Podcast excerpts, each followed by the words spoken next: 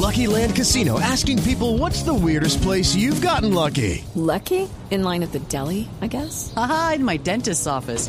More than once, actually. Do I have to say? Yes, you do. In the car before my kids' PTA meeting. Really? Yes. Excuse me, what's the weirdest place you've gotten lucky? I never win and tell. Well, there you have it. You can get lucky anywhere playing at LuckyLandSlots.com. Play for free right now. Are you feeling lucky? No purchase necessary. Void where prohibited by law. 18 plus. Terms and conditions apply. See website for details. Oyentes, director Juanita Cuentero, ¿ustedes se imaginan cómo sería nuestra vida sin semáforos?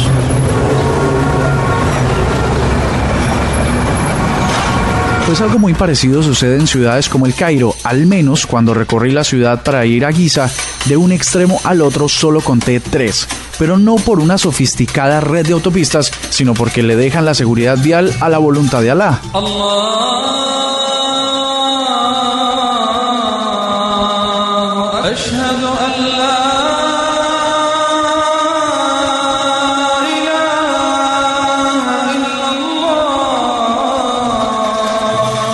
Pero ¿cómo se verían nuestras capitales como Bogotá, Cali, Medellín, Barranquilla, Neiva, Villavicencio?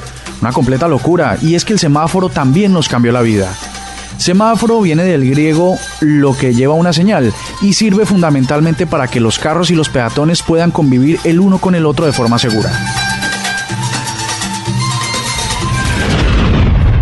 Corría el año de 1858 cuando un señor de apellido Knight instaló una primera señal de estas en una calle, pero basado en los indicadores ferroviarios. Trabajaba mecánicamente y era operado por una persona, generalmente un policía.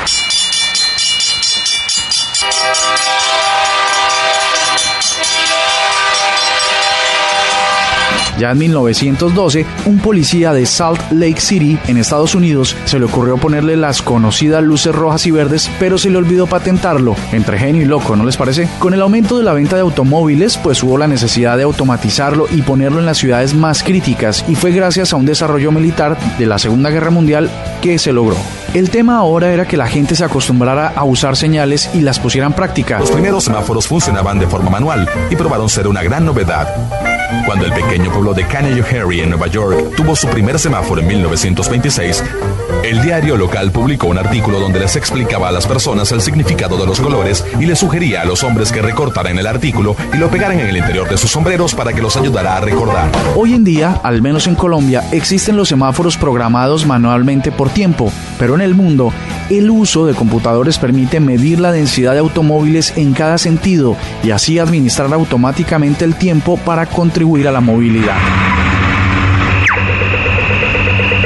Aquí algunas curiosidades sobre los semáforos. Buenos Aires es la ciudad con más semáforos por habitante. En Jaén, España, hay un semáforo feminista. Cambió el tradicional muñequito de hombre por una mujer en falda. En Auquereir, Islandia, las luces de los semáforos tienen forma de corazón. Ciudad de México, en 1932, fue la primera en implantar el famoso letrero que decía alto o siga para peatones. A cualquier lugar del mundo donde vayan, si están en Zimbabue, si van a Inglaterra, no importa en qué lugar del mundo se encuentren, habrá un semáforo. Señal de colores rojo, amarillo y verde esperando por usted. Sin duda alguna, la mejor forma de organizar las ciudades y las calles y la gran cantidad de vehículos que corren por ellas fue el semáforo, un invento de la humanidad que si bien no parecía ser muy importante, hoy es fundamental para mantenernos vivos. Para la nube, Andrés Murcia.